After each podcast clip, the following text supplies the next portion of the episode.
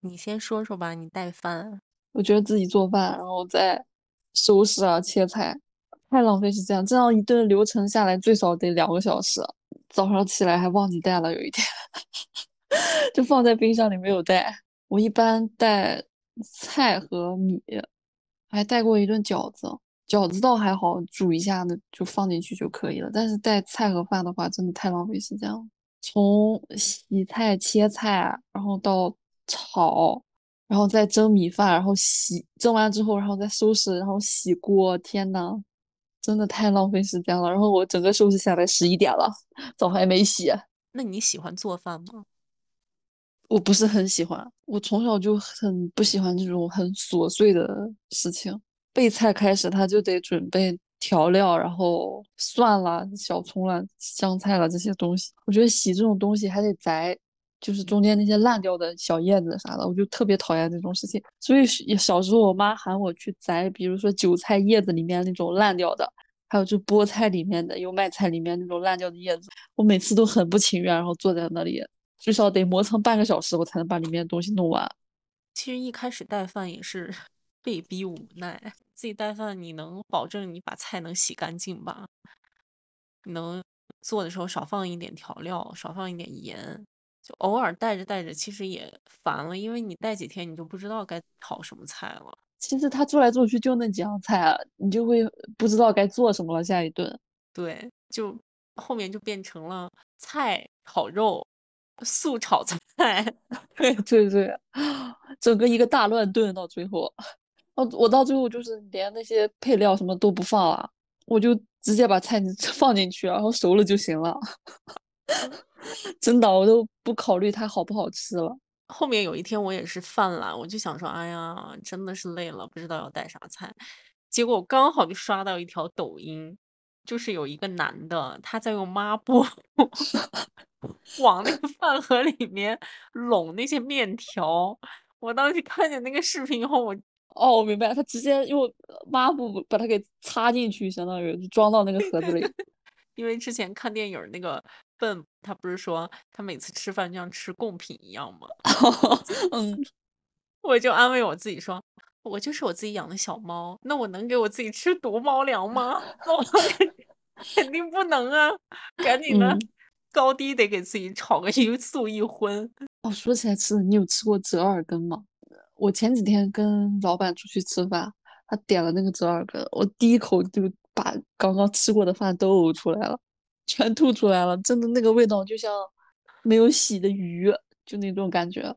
其实做饭从买菜开始就是一个很耗时间的事情。你的菜你是在菜市场买的，还是说网购的？我菜市场跟网购都去了。菜市场其实我感觉下来应该比网购还快一点呢。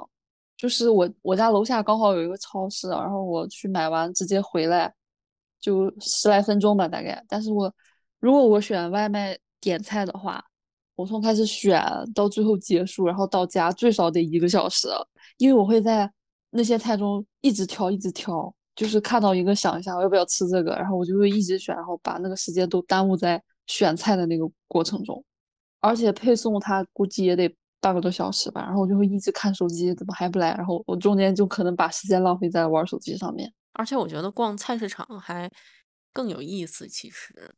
有一次我跟你说，就是我经常去买那个羊肉还是牛肉啊，那一家那个老板娘就说她长得像我，长得像她妹妹，她就为了让我在她那儿买，她就说我长得像她妹妹，好有人间烟火味儿。对，而且他去的时，你去时间长之后，他会认识你，他就会你要从他那儿路过，然后不买他东西，你就会心里感觉，哎呀，我没从他那儿买，是不是不太好啊？就心理上还会有那种负罪感。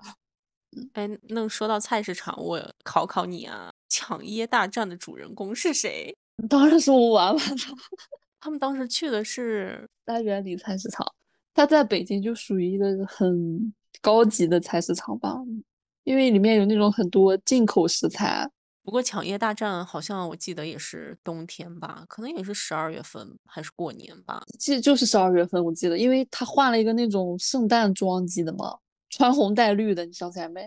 我记得他穿了个绿毛衣。那当时这个视频出现了什么金句呢？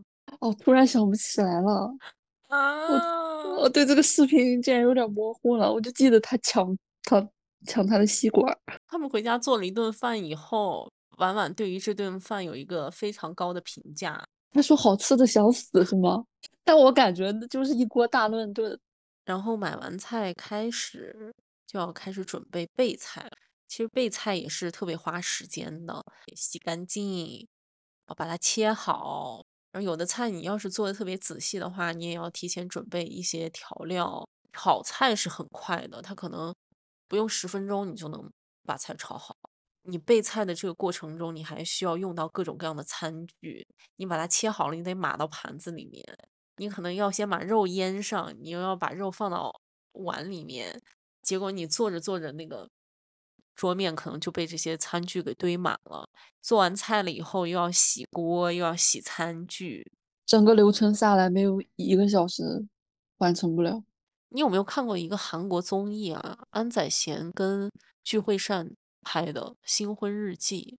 哦，好像看过一点点吧。那个导演，呃，罗 PD 去他们那个房子，还带了别的人一起。结果聚会善给他们准备东西的时候，就用了很多餐具，还有杯子。结果工作人员走了以后，聚会善就针对这个家务问题跟安宰贤展开了一些探讨。啊，这个餐具特别的多，都是自己在洗。不过他俩离婚了。八二年生的金智英，它里面有一个片段也是像你刚刚描述的一样，她婆婆来了她家之后，韩国那些很琐碎那些贪玩，然后都堆到那个洗漱的那个池里面，没有人说去帮她或者怎么样，她一整个人就很崩溃的就说没有人帮我吧。她作为别人的妈妈，然后别人的妻子就觉得很幸福，但是她又不知道她被囚禁在什么地方，然后后来她就出现了心理疾病。而且我们刚刚只是只讨论了一顿中午饭，如果我们连早饭、午饭、晚饭一起算上的话，我们最少要花花三到六个小时的时间在这项无偿工作上面。而且炒菜的时候，那个油还会崩到墙壁上。你洗菜的时候，你会把水溅到地板上，但是那个菜呢，它又是挺脏的，它有一些土。你在做饭的过程中，你会在厨房走来走去。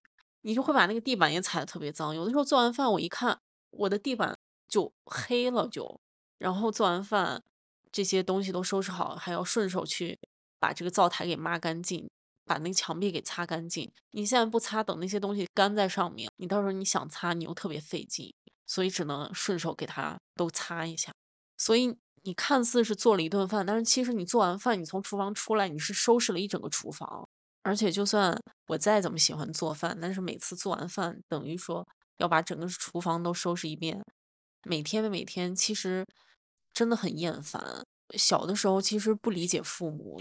我家里面是我爸爸做饭，我妈妈洗碗，我是不做饭也不洗碗。但是呢，我对他们俩做的这两件事，我还很有意见。比如说，我会发现今天他的碗没有洗干净，明天呢，我又会觉得我。爸做饭没有花样，那几个菜炒肉，那几个菜互相炒。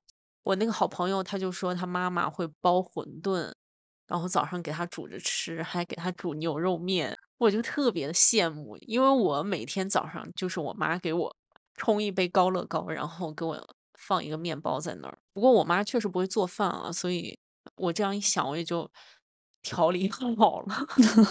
我的早饭就取决于我妈买到了什么，什么就是我的早饭。她要是买到高乐高，那高乐高就是我的早饭。而且我那个时候喝高乐高，我就特别讨厌喝那个草莓味的高乐高，我就觉得怎么有那么难喝的高乐高？对。但是他给你买了一大桶，你说不喝了，他又不愿意呀。他说花了钱买了，你非要喝，你就必须把它喝完。然后上高中的时候，我妈她又不知道从哪儿看的，又给我。泡那个燕麦，他也是买了一大桶。然后我的早饭每天早上都是一碗燕麦，要不然今天是用牛奶冲的燕麦，要不然明天是用热水冲的燕麦。我高中也有这段时间，我也不知道他从哪儿看的，他真的买了两大桶那个叫什么西奥，真的巨大桶，然后两桶放在家里，最后最后还有一桶过期掉了。今天是用牛奶还是用热水，就取决于他今天能不能起得来。他起得来，那就是牛奶；起不来 就是热水。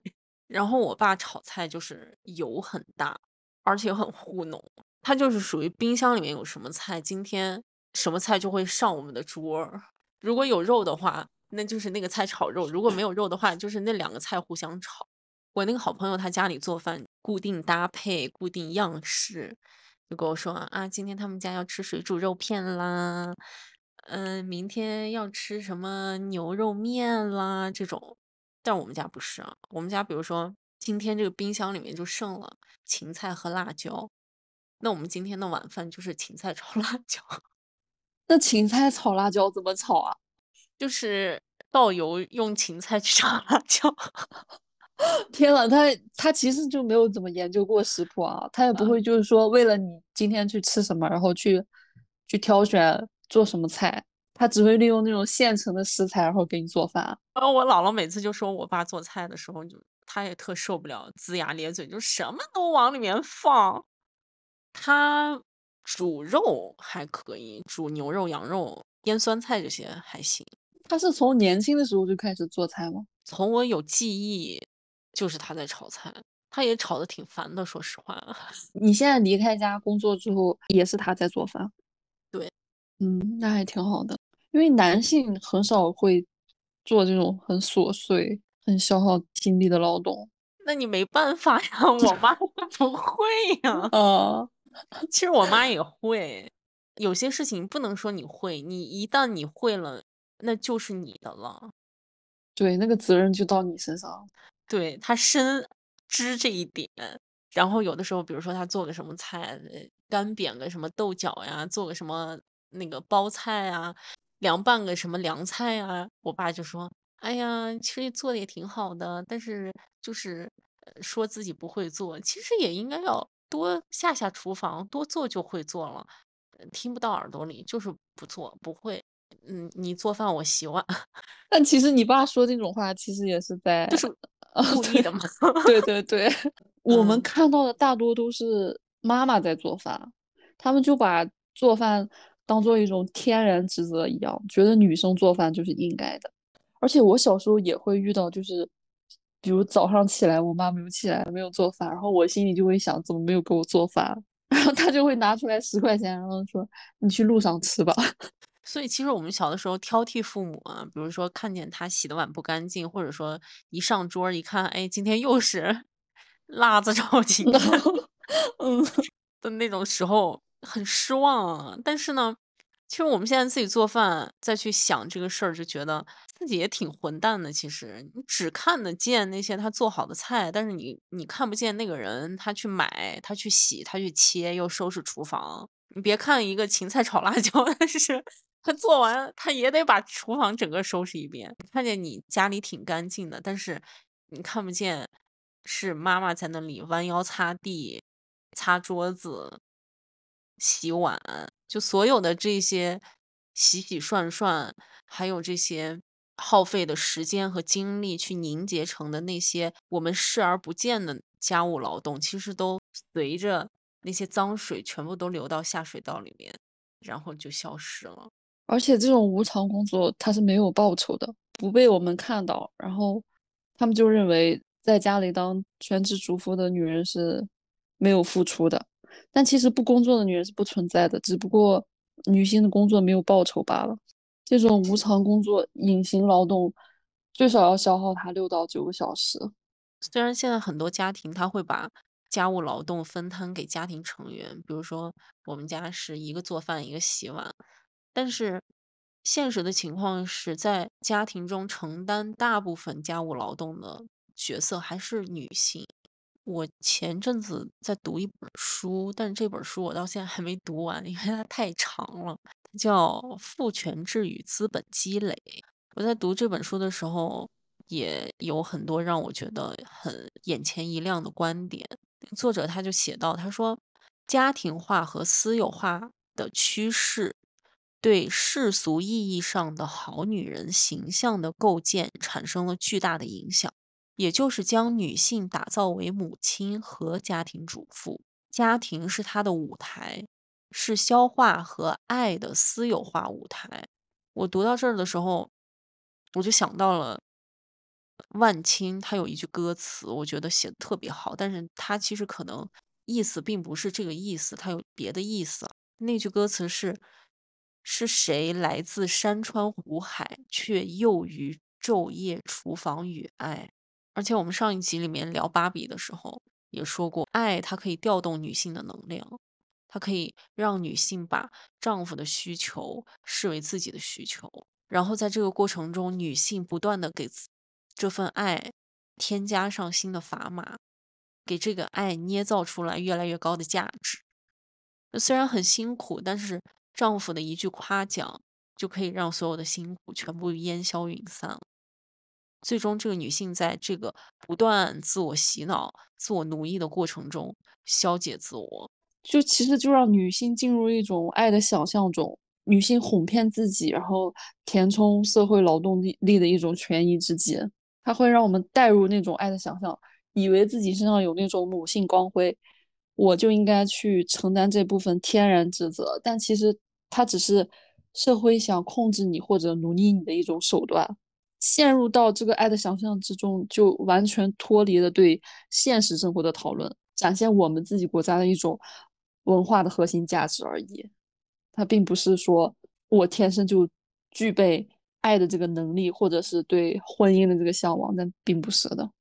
我那天在看金爱烂的一本书的时候，它里面有一句话写的特别特别的好，他写刀象征着某种威严。妈妈喜欢它的坚固感。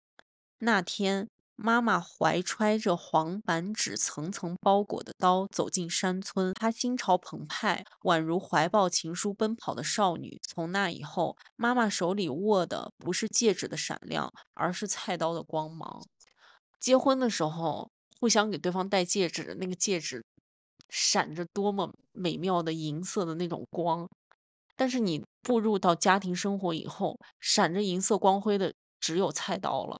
然后在这本《父权制与资本积累》的这个书里面，作者还写道：“他说，在十九世纪末和二十世纪初，创造家务劳动以及将家庭主妇作为消费的动因，成为一项非常重要的战略。”那时，不仅家庭是一系列新设备和物品的重要市场，而且科学的家庭管理也成为进一步驯化女性的新意识形态。家庭主妇不仅被要求降低劳动成本，还被动员起来利用她的精力创造新的需求。为了给化学工业生产的新产品创造市场，一场关于清洁和卫生的战争，也就是一场反对污垢。病菌、细菌等问题的实质性战争开始了。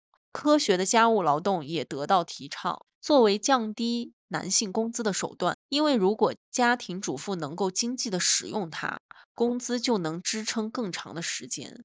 我在读到这一段以后，我也非常震惊。以前跟父母生活在一起，我就能看见我妈她去为了清洁一些污垢、一些细菌，她会买很多的化学用品啊，洁厕灵啊，厨房除油除油污的这种喷雾啦，还有那种小刷子呀，什么八四消毒液啦这种东西。那我自己开始住的时候，我当然这些东西我也没少买。但是我当时我根本都没有想到，这是一场被制造给主妇的需要，而且我们好像很容易的会变得更容易的能够去看到家里的这些不干净的地方，然后就想着我要怎么把这些不干净的地方给除掉，我要怎么把这些污渍给弄掉。在这个过程中，我们又要花钱，又要花时间，甚至于这些化学品，其实对于我们的身体来说是不好的。那我前两天还看到一个新闻，有一个女生她在洗澡的时候，她觉得哎厕所有点脏，她就想说，那我把八四消毒液跟洁厕灵混在一起吧。结果她中毒了。为什么？那个八四消毒液和洁厕灵，它兑在一起有那个化学反应，会产生一种有毒的气体。而且像这种用具啊、化学品啊层出不穷，相应的为了保护主妇的手，但是各种护手的用具也就应运而生了，各种手套。比如说带绒的、不带绒的，主妇们一边呢要被这种水和化学品去伤害手，但是一边又要花更多的时间和精力和钱去护手。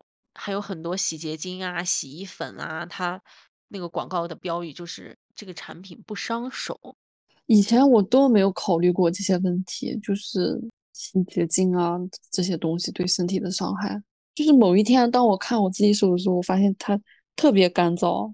然后我就怀疑是不是洗洁精用多了，而且各种各样高科技的家务工具也层出不穷。然后这些广告商在打广告的时候，还会把“解放主妇”这四个字作为这种高科技家务用具的一个噱头，意思是我有我的出现，我就可以解放主妇的手，我可以解放主妇的腰，我可以节省主妇的时间。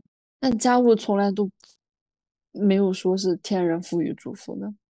哇，这个观点真的很新颖，我以前都嗯没有想过。因为我独居的时候，我也我第一反应就是搬进来买这些洗护用具，洗衣液、洁厕灵、除油污的，呃，然后钢丝球、洗碗布、抹布、擦手布。我以前完全没有感觉，我甚至觉得这些东西都是本来应该有的。而且我就觉得，就像家庭主妇，他们长时间的浸润在这一场战争里以后，他们对于这种污渍就是条件反射，他不需要过多思考，他就他对这个东西，他就知道该怎么样去弄，该用什么工具去弄它。而且最关键的是一点，就像你去观察你妈，我去观察我妈，他们可能进入到一个空间里面，他一打眼儿一看，他就那儿脏那儿脏，这个。你不要做那个，你不要碰。哦，就像我前段时间我妈来来我这儿住的地方，她就她不自觉的就拿东西开始收拾了。她就看到你那儿，我自己都没发觉啊，那那地方应该擦一擦或者弄一弄，她自己就能知道那地方该擦或者是该整理。但我自己长时间生活在这个环境中，是他是没有这种感觉的。但他们经过几十年那种经验之后，他就会很。不自觉的去把它给弄好，对空间里的不干净的东西、污渍、灰尘，它有一种天然的条件反射，就是因为它本身它被浸润在这场没有硝烟的战争中太久太久了。你有看过厕所那个吗？就是男女厕所面积一样大，但其实是女女性的一种压迫。他们既有隔间又有小便池。他们的人数就可以更多的用，但是女生她只有隔间儿，她的时间上的长短也不一样，而且女性会面临那种月经期，她的时间就会更长，而且在生育之后的女性，她这个膀胱容量不足够的情况下，她是会会比一般的女性时间是要更长的，就连冬天下雪扫雪也是，他们扫的那部分雪是他们。便于上班工作的那个道路，但是女性她会面临什么？她去买菜，她去进行生活事务的时候，那条道路上的积雪是不会被清扫。然后在第二信中，波伏娃她是这么描写家庭主妇进行家务劳动的啊，她说：“这是一场永远不会带来胜利的战斗。家庭主妇在原地踏步中变得衰老，她什么都不做，她仅仅在延续现状。”他没感到获得积极的善，而是无休无止的与恶做斗争。现在可能年轻人工作很忙，所以年轻的夫妇他也没有办法做到去在这个家庭成员中分担家务，但这个家务最终也会被转嫁到这个家庭中其他的女性身上，比如说她的婆婆。